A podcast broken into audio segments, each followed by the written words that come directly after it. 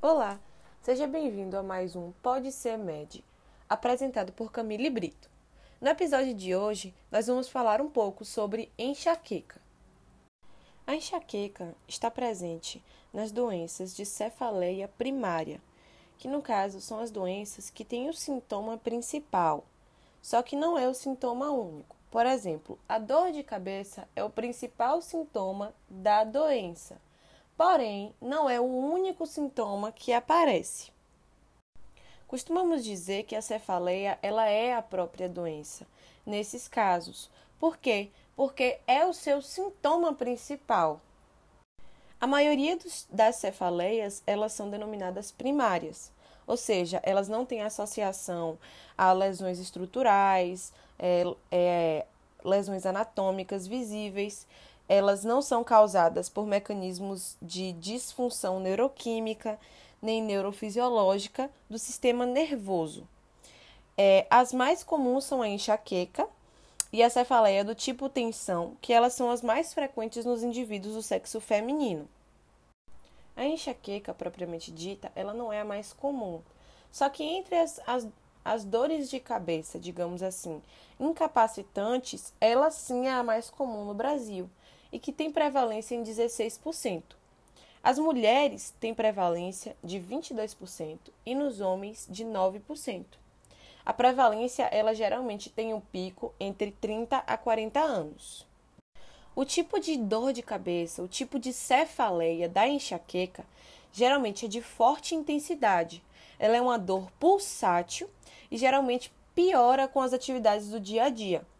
A duração é geralmente de 4 horas a 72 horas.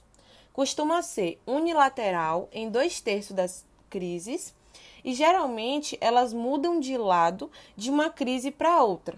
Sempre tem um padrão habitual e o próprio paciente ele já reconhece qual é o seu padrão de cefaleia, qual é o seu padrão de enxaqueca.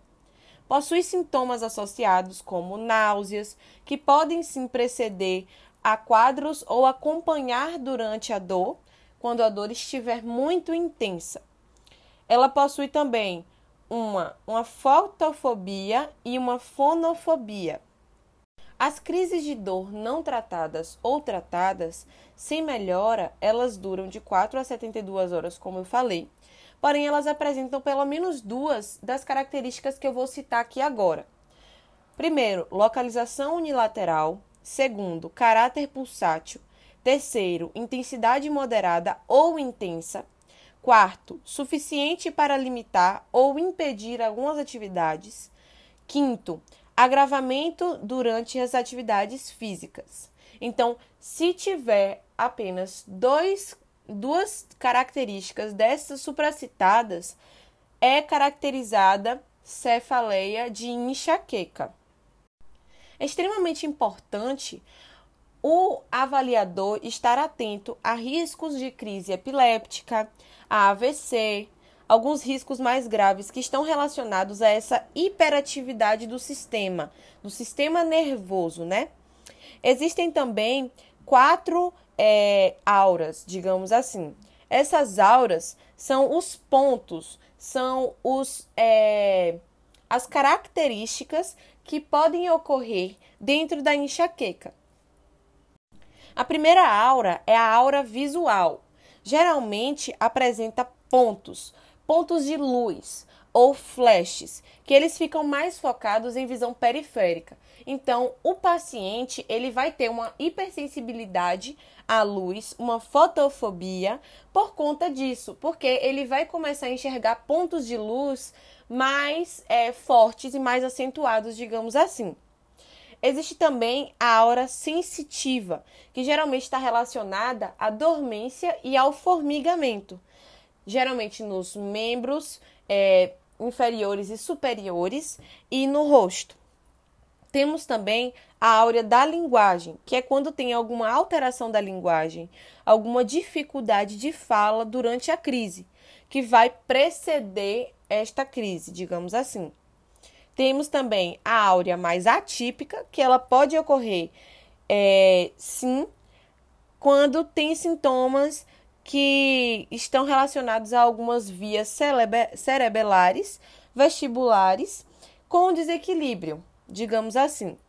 Temos também a áurea da enxaqueca hemiplégica, que vai provocar uma paresia, uma fraqueza, que geralmente é atípico e sempre será é, necessário investigar se o caso de enxaqueca pode ser secundário.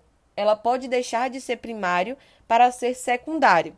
E uma observação que a gente pode fazer é que as áureas visuais sensitivas e até as de linguagem, elas são bem típicas geralmente não são necessários é, investigação adicional, porque já é característica, já é típica da enxaqueca primária.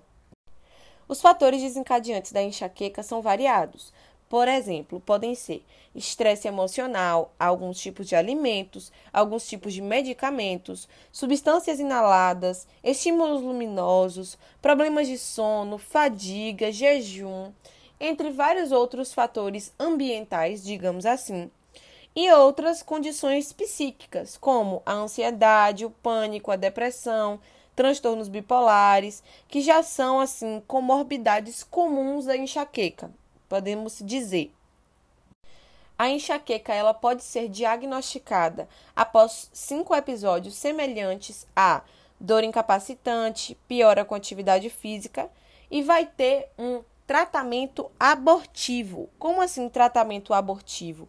um tratamento que vai vir para cessar este número de crises frequentes, crises diárias, podendo ser utilizados analgésicos simples, como dipirona, que é o principal, é, com pelo menos uma a duas gramas, e isso pode se repetir após, de quatro, após 4 a 6 horas. O paracetamol também é um, tem um potencial menor de efeito, mas é uma opção para pessoas que são alérgicas a dipironas.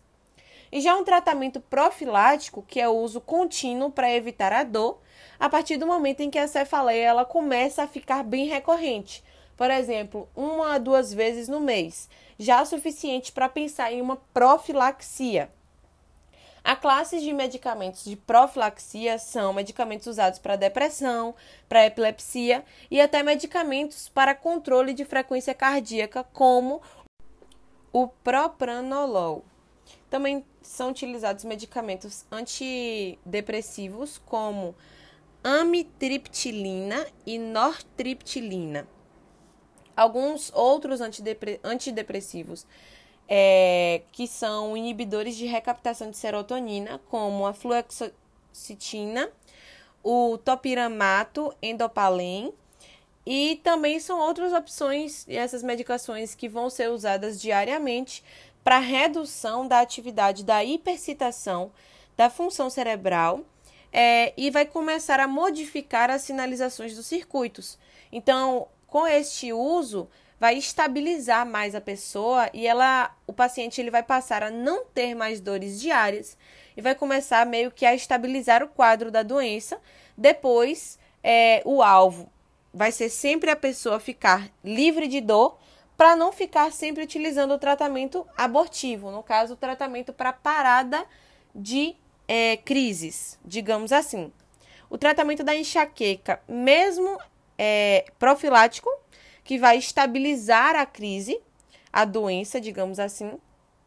Outra possibilidade é a combinação de anti-inflamatórios não esteroidais, como o naproxeno, que ele é bastante responsivo, ele responde muito à dor de cabeça. E assim como o cetoprofeno, o profeno, e esses dessa mesma classe também. Outra possibilidade de terapia é a terapia abortiva com sintomas egotamínicos, que são os triptanos, é, que são medicamentos com efeitos nos vasos, que eles vão provocar um alívio imediato na maioria das pessoas. Só que a medicação, ela possui alguns riscos e é importante você escolher de forma bem cautelosa qual é o paciente que vai utilizar este medicamento. Temos também o uso de corticoides, que é uma possibilidade durante o período curto para também fazer um tratamento abortivo das crises. Existem algumas variantes da enxaqueca, sendo elas quatro: enxaqueca retiniana, enxaqueca hemiplégica familiar e esporádica, é, síndromes periódicas da infância, percussoras da enxaqueca e enxaqueca basilar. A enxaqueca retiniana, ela está relacionada com cegueira mononuclear, com a duração inferior a uma hora. Já a enxaqueca hemiplégica familiar e esporádica, ela está relacionada à hemiparesia reversível como aura.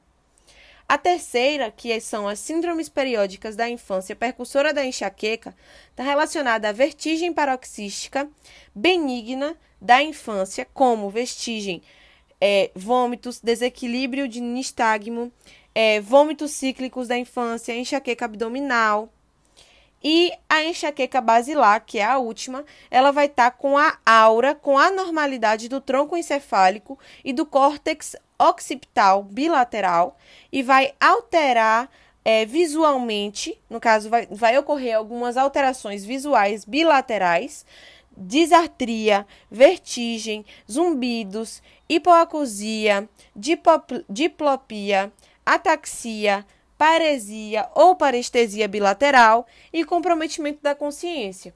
Então, é, um ponto que a gente precisa lembrar é que as auras elas podem se manifestar na ausência da dor e vai ser é, equivalentes à enxaqueca.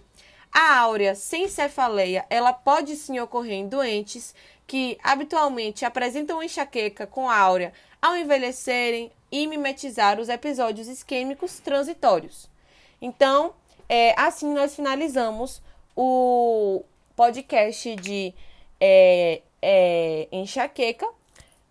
Obrigada por escutarem até aqui e até o próximo episódio.